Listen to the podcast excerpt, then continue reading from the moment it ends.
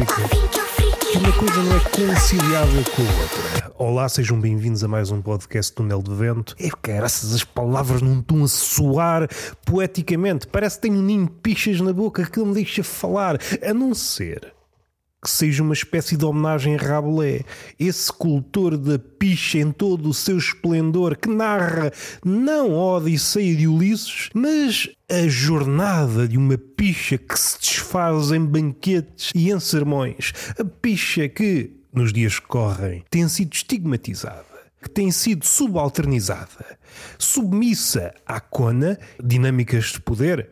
Quando entra a cona na equação, como eu costumava dizer nas aulas de física, professor, quando entra a cona na equação não sei resolver.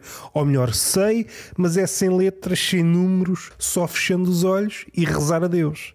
Mas isso não é matemática, diz-me o professor de calças em baixo. É um começo como qualquer outro. Os princípios estão esgotados, segundo o Sr. Borges, só que o Sr. Borges, além de gênio, era quê? Era cego. Será que eu vou confiar uma verdade derradeira que muda tudo? Se acreditarmos piamente e mesmo afonicamente, perdoe-me a piada, mas é assim, nós temos que deslizar pelo declive manso das palavras. Mas isso aleija. É parkour manso. Ninguém parte nada a não ser o neurónio.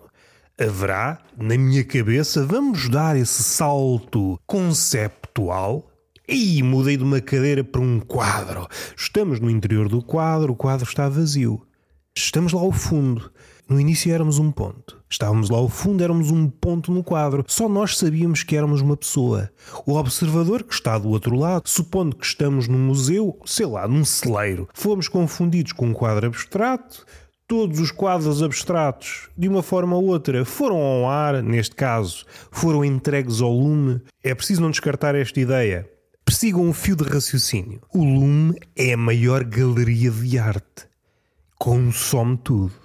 Vamos respirar fundo. É difícil é entrar nele e sair de lá com sabedoria. No fim de contas, se imaginarmos o fogo como uma espécie de museu interminável, ao entrar nele podemos sair, mas sem o conhecimento certo. É uma maquete em miniatura e às vezes estica-se, espreguiça-se, que o fogo tem essa necessidade de se espreguiçar, teve encolhido, era uma chama tímida, só quer é crescer como o capitalismo, só que o capitalismo não tem aquelas popas e as fagulhas. Daí que pensemos que o capitalismo é mais manso. Mas no fim de contas são parentes. O capitalismo, o fogo, o fogo enquanto galeria de arte, o fogo é uma maquete modesta à nossa imagem. Nós fomos feitos à imagem de Deus e se assim é, Deus não é grande espingarda, a não ser que quem tenha feito a tradução, supondo que há um intermediário, um caricaturista. Não, caricaturista é tornar eh, grotesco a cara do Senhor, o focinho divino. Vamos supor que é alguém, era um pintor ou uma entidade pintora, uma espécie de irmão de Dioniso, certificado para traduzir o rosto divino em rosto humano pintou realisticamente o rosto de Deus, seja ele quem for, e calhou-nos isto. O que nós podemos dizer um pouco simpaticamente e criteriosamente é que há muito rosto por aí. Há uma fauna de rostos e vocês não sei se bem, se mal, porque nós somos conduzidos um pouco pelas hormonas, pelos cheiros. Esta sofisticação, eu gosto disto e daquilo. Há quem diga que se atire para estas províncias da imbecilidade, diz sou sapiosexual, eu só me interesso pelas sinapses, só me arrebito ao pau se ouvir uma ideia como deve ser encorpada, musculada, e não sabem que estão a ser engodados pela mentira? De facto, o que sucede é que nós somos perdigueiros verticais, embriagados por várias ilusões. Aquilo que nos atrai no outro é o cheiro. Instintivamente, o animal cá dentro de nós, que divide a casa com Deus, porque Deus também está dentro de nós, já aí vamos, porque Deus pode estar em todo o lado e Ele prefere viver dentro de nós. Ou seja, mesmo que isto descambe, entre na miséria absoluta, Deus nunca poderá ser considerado um sem-abrigo. O ser humano é a casca e Deus é o caracol, só que nunca se assoma à cabecinha. Salvo seja, estou em crer que blasfemei tanto para o lado do homem como para o lado de Deus, só que é o Deus incógnito. Os gregos tinham um templo, quanto a mim é uma das abstrações magníficas, suprema. Tinham templos para todos os deuses, uns maiores, outros menores, dependendo às vezes das épocas, se precisavam mais daquilo ou do outro deus, se as colheitas estavam mal, se a poesia estava mal, se, ei, tenho medo, vamos para os Zeus, não sei quê. A constelação de deuses, uma espécie de mercado de transferências. Aquilo que eu vos posso dizer com alguma certeza, estando no meu século, que é um século fluido em que toda a gente pode dizer tudo. E não sou eu que me acanho. Comum ver, por exemplo, Isis, que faz parte do panteão egípcio, a passear-se, que é como quem diz, também com um templo junto aos deuses gregos. Há mais casos, mas Isis é, é um caso muito paradigmático porque vai saltando de panteão em panteão. No caso do tempo dos gregos, é uma deusa associada aos malditos, às putas. Consigo identificar e, como se diz hoje, empatizar com a deusa das putas. Isto tudo para quê? Deus, enquanto o homem viver, não é sem abrigo. Vive dentro de nós juntamente com o animal, animal esse que persegue o cheiro e descortina no cheiro uma espécie de sinfonia de características. Nosso focinho fareja ADN, cromossomas. Não é um dedo que adivinha, é um narizinho que adivinha. Há quem tenha mais faro, há quem tenha menos. Depois, nada é tão simples assim, porque o homem introduziu complicações, perfumes, coisas que dificultam o trabalho da penca porque a penca era esse sinalizador, não da virtude, mas dessa combinação de cheiros descortinado pelos neurónios. Chegavam lá vários papiros cheios de combinações de cheiros e os neurónios punham um chapéu de egiptólogo e vamos decifrar esses hieróglifos. E depois decidem se nós estamos atraídos por esta ou aquela pessoa. É esse o trabalho do neurónio quando entramos no campeonato de sedução. Se eu podia dizer isto de forma mais rasa, Podia. Mas eu estou aqui é para complicar, eu estou aqui é para perturbar as águas, como diz o poeta Rui Nunes. A função da linguagem não é clarificar, porque isso é enverdar pela pretensão de que é possível dizer seja o que for. É perturbar as águas. Que mais não seja é verificar o encontro de duas palavras que já começa a cansar. Vemo-las todos os dias juntas, na cabecinha nas línguas deste e daquele, do político, do influencer. Quando vemos uma palavra, vemos a outra, como se uma fosse a prótese da outra. E o poeta, o escritor, vai lá com um pau, saiam daí, vocês não podem estar sempre juntas. E entretanto, um adjetivo que era sempre visto ao redor daquele nome vai para o outro lado. E há quem diga, com ou sem álcool no sangue, isto é poesia. E diz bem, e diz bem, porque Dioniso não é que seja o deus da poesia, mas também pode ser, porque naquela altura era tudo escrito em verso e se calhar Dionísio acumulava também essa função volta e meia quando Apolo não podia. Não sei, já não me faço ideia. Por acaso cima não vou por aí. Dionísio era o deus do teatro, da comédia, da tragédia. Aquela peça de Aristófanes, as rãs, dão-se conta, esta palavra é difícil de dizer, tem de respirar fundo. Tragediógrafos, os cultores da tragédia, os fazedores da tragédia, tinham todos morrido. Eurípides, Ésquilo e Sófocles. Tinha tudo ido à vida. O quarto, que era o Agaton, tinha saído, ou seja, os quatro maiores tinham todos desaparecido. E Aristófanes fez esta. Era a decadência da tragédia. Até isso é uma tragédia, sim, mas não há ninguém para escrever sobre a tragédia. E então há essa peça cómica de de Aristófanes narra a descida aos infernos, primeiro por parte de Hércules. Bem vistas as coisas, não é Hércules, é Hércules, porque o Hércules grego é Hércules, Hércules é o romano, para simplificar, até porque mesmo académicos volta e meia substituem o nome Dioniso por Baco, ela por ela. No fim de contas, o panteão grego mudou-se para o romano, só mudou as fardas, só mudou as fardas, os nomes, andaram fugidos. Vou mudar de vida. Isto para dizer o quê? Dioniso e Hércules desceram aos infernos para tentar resgatar Dioniso, também como árbitro. Quem é que eu levo? Quem é que eu levo? O Eurípides.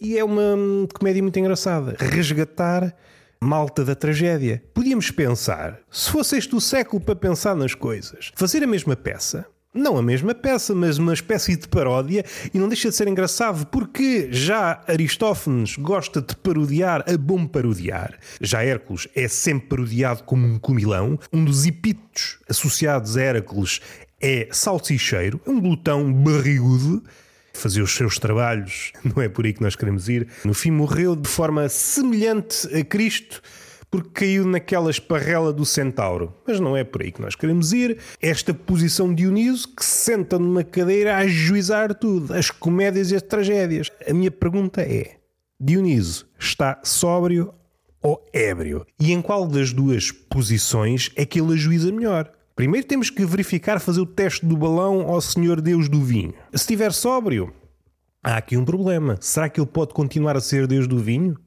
Se está realmente bêbado, a que ponto é que está bêbado? Aliás, é expectável no Deus do vinho que seja o cume da bebedeira.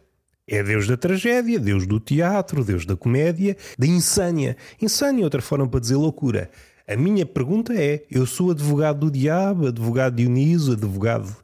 E fecho não que ele é muito feio. Se bem que posso ser, está com a Afrodite ainda me apanha na cama com a Afrodite e depois lança-me uma armadilha e eu não sou Deus, não sou o Ares para aguentar com uma armadilha. Não sei como é que vim parar aqui todo nu debaixo da Afrodite, não sei.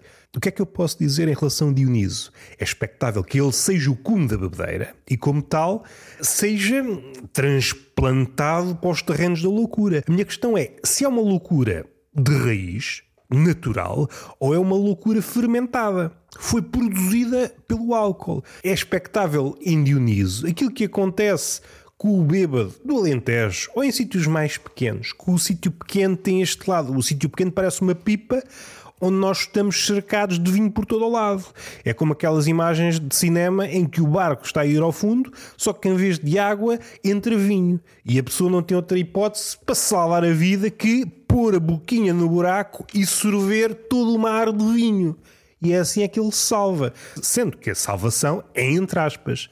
Alguém poderá dizer, vindo das províncias das entrelinhas, Roberto, posso usar aspas por tudo e por nada? Vai-te para o caralhinho. Caralhinho entre aspas. E o que é que é um caralhinho entre aspas? Ora, aí está uma dúvida que apoquenta muitas pessoas sérias e algumas amigas da malandrice. Um caralhinho é um caralhinho. Depende do tom, mas um caralhinho um caralho de pequenas dimensões. Um caralho que, em certas situações, pode envergonhar e, noutras, provocar o riso. É o lado versátil do caralhinho. Por outro lado, se for um caralhinho entre aspas, aí põe-nos de sobreaviso. Pode ser, de facto, um caralhão. Não necessita de se exibir enquanto tal, enquanto mangalhão. Um epíteto de caralhinho, entre aspas, é suficiente. E está fechada a interpretação desta frase, desta expressão. Voltando a Dioniso, será que alguém conheceu Dioniso de ressaca? Porque quando a ressaca vier, vai ser a maior ressaca de todos os tempos. Voltando agora para o lado do juiz, enquanto Deus que está na cadeira a ajuizar as tragédias e as comédias. A minha questão é: será que ele, pelo facto de estar todo embebido em álcool, ajuiza bem ou ajuiza mal? Esta é a minha questão. Eu posso passar para o plano humano, que é uma coisa que de vez em quando experimento. Eu não sou muito humano, como se vê nas biografias do Tinder. Ia dizer bio mas não é biológico. É plástico, porque vê-se uma e outra vez, acreditando, porque eu gosto de acreditar nas pessoas. Como também há nas bios do Tinder, eu acredito em pessoas, eu quero a sinceridade e não gosto de mentira. Eu só consigo empatizar com pessoas que gostem de mentira. Ainda não encontrei ninguém. E não gosto nada de funerais. E não gosto nada de hospitais. Se bem que há sempre exceções. No caso dos funerais, os necrófagos e vibram, porque é mais uma hipótese de serem felizes. No caso dos hospitais, o velho ou a velha adoram, porque é um sítio inescapável, uma espécie de ninho de doenças, mesmo não sendo, mesmo que esteja bem, facilmente simula. A velha basta curvar um bocado o esqueleto e pronto, aí está toda desgraçada aquela velha. E a velha aproveita, senta-se e tem conversa ali para quatro podcasts. É assim que se cria conteúdo. Não podemos escapar de uma velha, porque as pessoas, noutras ocasiões na rua, podemos dar uma desculpa e lá vamos nós, no nosso carro ou na nossa trotinete. Agora, numa sala de espera, nós já estamos condenados a esperar. Já é uma condenação encorpada. Adicionando a isto, temos ali o confronto com a velha e a velha vai discorrendo sobre a sua vida. Vem a nós uma espécie de biógrafo. Eu às vezes até saco do caderno, pronto, vamos lá começar do início, nasceu em que dia e vai até que dia? Está a pensar morrer em que dia? E a velha, ah, isso ainda não pensei. Penso melhor que é para fechar já isto. Se é para fazer uma biografia, as biografias são sempre pessoas mortas. Quando são pessoas vivas, a pessoa viva, não, não é bem assim e enverdamos pela via da mentira. E nós não queremos estar feliz as boas biografias são sempre biografias não autorizadas. Mas eu autorizo isso. Você não me autoriza a biografia não autorizada. Se faz favor. Respirando um pouco, estávamos a falar do Senhor Dioniso.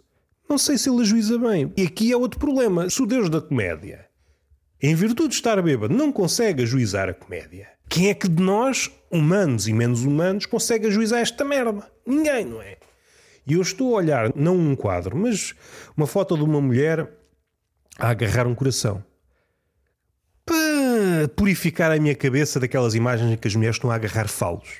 Estou a tirar essas imagens da minha cabeça porque é uma coisa que acontece pouco na minha vida. Não quero a fantasia na minha cabeça, na minha imaginação. Não quero estar a sonhar com coisas, sei lá, animais, cachalotes pequeninos. Há uma espécie de cachalote, eu sei que não tem nada a ver, mas uma espécie de cachalote muito pequenino que, à imagem do polvo, quando se sente hum, em perigo, deita um líquido, só que no caso do polvo é um líquido escuro.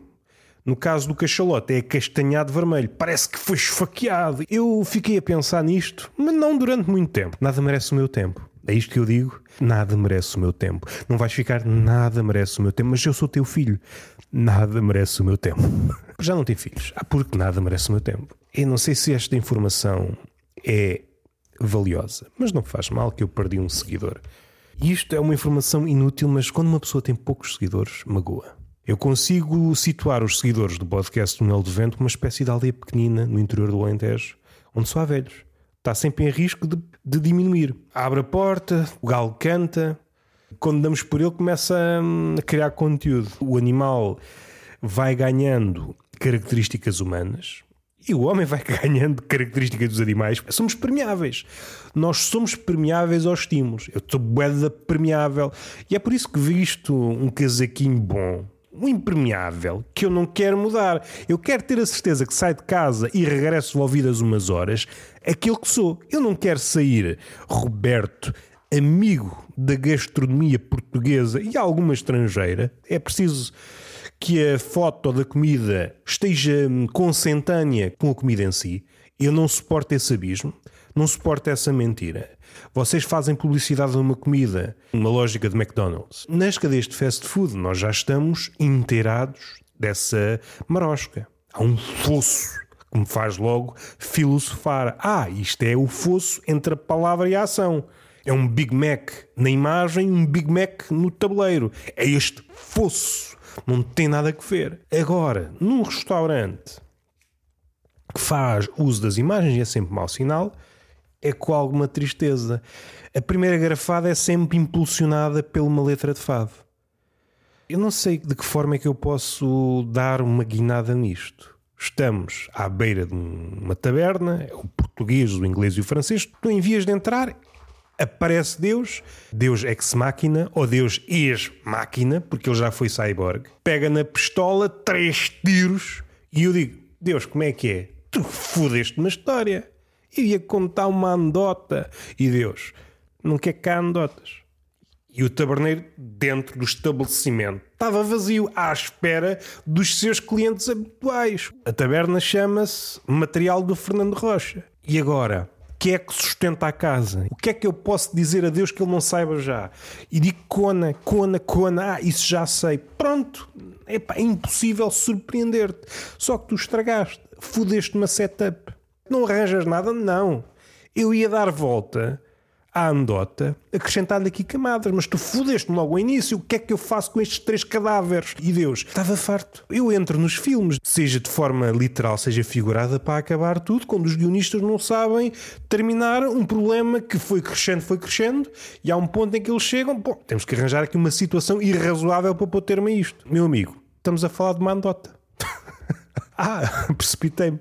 É que agora temos três cadáveres português, um francês e um inglês, o que é que eu faço com isto? Supõe isto. Meus parceiros de sueca Os três são necessários. E Deus, se quiseres, eu desdobro-me em três. Sou Deus, Cristo e Espírito Santo. Deixa-me rir. Já para não ir para as cenas de Nicolau de Cusa, dota ignorância, é que essa história já não é a primeira vez que me apanhas. Noutra vez conseguiste engodar-me porque eu estava bêbado e joguei à sueca contigo, Cristo e o Espírito Santo. Parecia que estava a jogar contra três. Às tantas toda a gente sabia o meu jogo. Mas o que é isto? Eu quero alguma independência. Isso não é, para mim, do meu ponto de vista, Deus, não te irrites. Eu quero alguma independência. Eu quero um, o sabor da independência.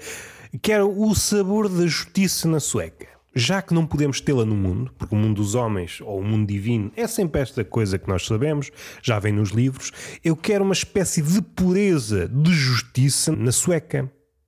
Dou-te esta proposta. Estou eu, Cristo e Espírito Santo, podes escolher um. Não me escolhas a mim que eu gosto, que eu sou contra os homens. Pode escolher o Cristo e o Espírito Santo. O Espírito Santo é essa coisa fugidia. Faço par com o Espírito Santo. Já para não falar que está relacionado contigo, tu tens esta na cabeça. Não sei se diz isto sóbrio ou se ébrio. Eu sou um, mas também sou três, não é? Ah, e às vezes Deus é tudo e Deus é amor. Pronto, isso já é conversa de bêbado. Quando uma pessoa não sabe o que é, não é preciso fazer, como é que se diz, a geografia. Não é a geografia, é H-A-G por aí afora. A geografia. Isto é difícil de tentar passar só com palavras. Se tivessem em minha cara, também não passava. Corrompia um pensamento ao olhar para a minha cara. Mas isto para dizer o quê? Olhando para a história dos outros deuses, eles não eram assim tão complicados. Eu convidava três deuses do Olimpo e jogávamos à sueca. Podia correr mal, podia depois haver chapada e foda. Só conseguiam terminar as coisas assim, ou à luta ou à foda. Bem vistas as coisas, uma espécie de decadência em relação àquilo que tu fazes tu até te opões. Aquele episódio de Sodoma e Gomorra ainda me está aqui entalado na goela. Duas cidades perfeitas. Quer foder de manhã à noite e tu fodes-me aquilo, salvo seja, metaforicamente, não blasfemando o Senhor. Então quer dizer que uma pessoa não pode divertir-se. Quer só trabalho, trabalho, trabalho, miséria. Miséria? Ah, edificou o homem. Foder. Não, não pode ser meteoros naquela merda. Então, mas isto é assim, senhor? Não sei que confianças são essas. Confianças são essas? Tu matas-me o português, o francês e o inglês e eu não posso falar sobre o episódio de Gomorra e Sodoma? Pessoas estavam alegres, a foder como deve ser, de todas as maneiras de efeitios. Foi ali que se criou o Kama Sutra numa tarde, pá. Numa tarde, entre dois copos. Fala-se algumas vezes sobre hum, o incêndio na Biblioteca de Alexandria. Aquilo que me interessa, ou aquilo que devia interessar à humanidade, porque a humanidade e eu às vezes andamos eu estou num passeio e vejo a humanidade vir a esquina, não quer nada com a humanidade. Mas aquilo que nos devia interessar a todos são as posições sexuais que se perderam com a destruição de Sodoma e Gomorra. E de Deus, eu sei, eu sei tudo, sabes tudo, mas tens de mastigar as coisas. Há muita pessoa que sabe muita coisa, mas não sabe articular as coisas. Era uma espécie de epicentro da fudanga, ou dois epicentros. Uma espécie de duas estrelas em torno uma da outra e criavam posições e posições. Uma pessoa entrava em Sodoma com o pau analfabeto e saía com o pau diplomado, pronto para foder esta e aquela sem qualquer problema. Não estou a dizer que é um episódio biográfico, mas também não estou a dizer que não é. É a minha vez de falar. É a minha vez de falar. Tu desdobras-te em três, ai ai que eu faço tudo, sou Cristo, sou Espírito Santo, engravideste aquela e nem lhe toco. Calma, para fazer rir não preciso tocar nas pessoas. Tem calma contigo. Agora estás a ouvir o meu coração. Deus é amor, então empatiza com a minha dor se faz favor. Estou a ser é cristão. Ouve-me cristamente se faz favor, para não haver chatices. Para não haver chatices. Houve-me lá uma coisa. Não sei se sabes, mas passaram uns anos esse cabelinho branco que está aí no queixo, não me deixa mentir. Porque tu és eterno, és eterno até ver.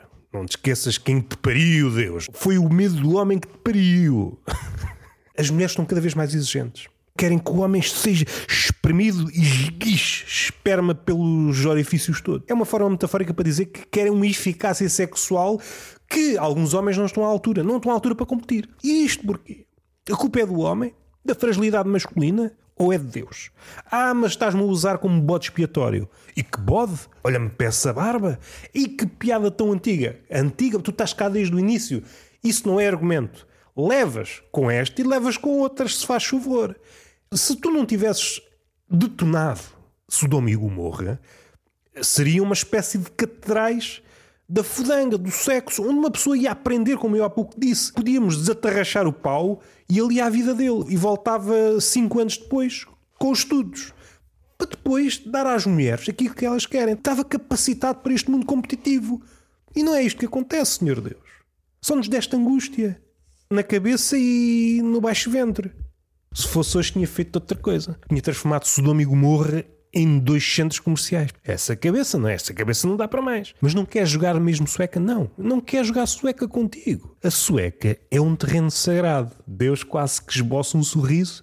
Deves saber, tu sabes tudo. Estás sempre essa mania, essa muleta que me enerva. Enerva-me mais que o imagina. Ah, eu sei isso, sei tudo, não me apanhas por... Sabes o caralhinho te foda, pá. Mas eu também sei isso.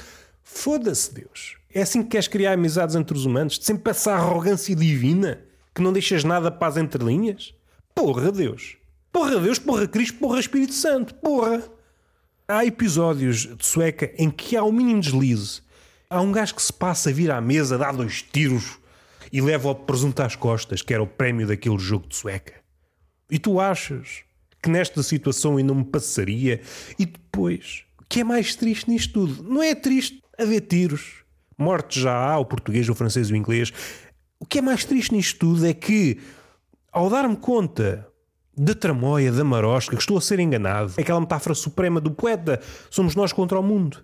Mas será que eu tenho de enfrentar essa verdade quando estou a jogar à sueca, eu contra o Espírito Santo de Cristo e, e ele, ele maiúsculo? É, o meu pronome é ele. Calma, não me faças passar da cabeça. Eu ia dar-me conta da minha impotência. Achas que é um terreno para o homem descobrir impotência? Salvo seja, Deus ficou calado. E se eu ressuscitasse estas três pessoas? Não ressuscitas nada. Não ressuscitas ninguém. Tem calma contigo. Que a última vez que tiveste uma ideia parva, engravidaste uma mulher sem lhe tocares. Há livros e as pessoas já nem leem. O teu filho apareceu na cruz. Não sei como é que a gente resolve isto. Precisávamos de outro Deus para vir aqui e dar-te um tiro na cabeça. Ah, mas eu sou omnipotente. És omnipotente, caralho. Chamar o Senhor Diabo. Chamamos o diabo? Não, que já fizeste isto no outro episódio. Mas se eu quiser, faço. É um diabo ex-máquina. Meu caro Deus, tu não estás a equacionar uma coisa. Diabo, na altura era mais fraco, mas ele está há não sei quantos anos a congeminar um plano para te matar. Uma mulher que às vezes estraga a vida a um homem e só precisa de 15 minutos na pausa do tabaco para lhe foder a vida. Tu não achas que o diabo, conhecido, olha o epíteto do homem, o iluminado, teve milhares de anos a pensar: deixa, como é que eu vou foder aquele gajo? Como é que eu vou foder aquele gajo? Não achas que em breve poderá ter uma solução para te limpar o sebo? Sebo, eu estou em forma. Pronto. És omnipotente, és omnisciente, mas depois tens umas respostas que faz lembrar alguém que acabou de tirar um curso de stand-up. É isto é que me magoa. Como é que uma pessoa que não tem capacidade de sentido de humor, de fazer piadas com triplos sentidos, Apanhei-te uma vez. Quando criticas a ti próprio, criticas triplamente a ti, a Cristo e ao Espírito Santo. O Espírito Santo, quando vai à vida dele, sou eu. Não sei se és, não sei se és que ele anda por aí. É tipo uma pomba incapturável. E não sei para onde é que quer levar isto. Ah, mas eu sei, diz Deus. Porra, porra. Eu ia chamar o diabo. Ele certamente está há dias de arranjar um plano perfeito. Assim já seríamos três. Só nos dobrava em dois. Rachávamos ao meio, aparecia o Cristo e tu jogavas com o diabo. Isso é um bocado narcísico, não é? O teu parceiro de sueco és tu próprio. O que é que te aconteceu? Não sei se estás arrependido de teres escavacado Sodoma e Gomorra. O que é que foi antes? Eu já não me recordo. Isso os livros também enganam. Esfudaçaste. Vê bem como tu és incoerente, Senhor Deus. Esfudaçaste Sodoma e Gomorra, onde um dos homens espaireciam. Parece um eufemismo, mas também é verdade. Espaireciam da cabeça aos pés, que é a melhor forma de espairecer. E tu, mestre da coerência, vais fornicar à distância, remotamente, uma virgem. Achas bem? Não tenho ido ao psicólogo. Tu também deves ser um paciente de merda no psicólogo. Qualquer coisa que o psicólogo pensa ou diga, tu já sabes. É impossível falar contigo. E Deus começa a chorar. Eu só queria ser o amor. Não és amor nada. Lembra-te de Camões. O amador transforma-se na coisa amada. Tu não te transformas. Tu dizes que amas os homens, não te transformas em homem. Continuas Deus, caraças. Tu não és amor, pá. Tu és uma ideia de amor, pá. E acho que terminamos. Já me chateei com Deus, por diversas razões, e jogámos à sueca. E ficou os três cadáveres do português, o inglês e o francês à porta da taberna. E o taberneiro lucrou, porque Deus, quando é para pagar rodadas, paga rodadas. E diabo, um pouco ali à semelhança de Dioniso, também gosta da pinga. E Dioniso, que também estava lá, mas numa cadeira a ajuizar isto tudo. Não sei se bêbado, claro que bêbado. Não sei se bêbado no caso de Dionísio, claro que bêbado. Naquelas cadeiras altas dos juízes de vôlei, a ajuizar se isto tudo que acabou de acontecer neste episódio de podcast foi uma tragédia, se foi uma comédia, se foi teatro, se foi loucura. Estamos falados. Entretanto, saíram dois episódios do Tertúlio de Mentirosos com os Chimpas e com o Afonso Alturas. Dois bons episódios. Espero que ouçam. Espero que me continuem a ouvir, porque caso contrário, continuo a falar sozinho. Quando eu tenho a certeza que há pelo menos uma pessoa do outro lado, isso diminui a minha estupidez de continuar isto. Basta uma pessoa. Alguém que diga, oh, estou aqui a ouvir. Continua, meu burro do caralho. Ok saíram esses dois episódios e estas semanas vão ser um bocado apertadas porque vou ter stand-up. Não sei se vou conseguir lançar Peixe Fresco hum, e os outros podcasts. Gostava de lançar pelo menos um episódio desses podcasts que eu tenho até hum, ao final do ano. No próximo ano, criava aqui uma espécie de nova agenda para isto tudo. Beijinho na boca, coisa no coisa e na coisa coisas, dobrado em três, com vinho ou sem vinho.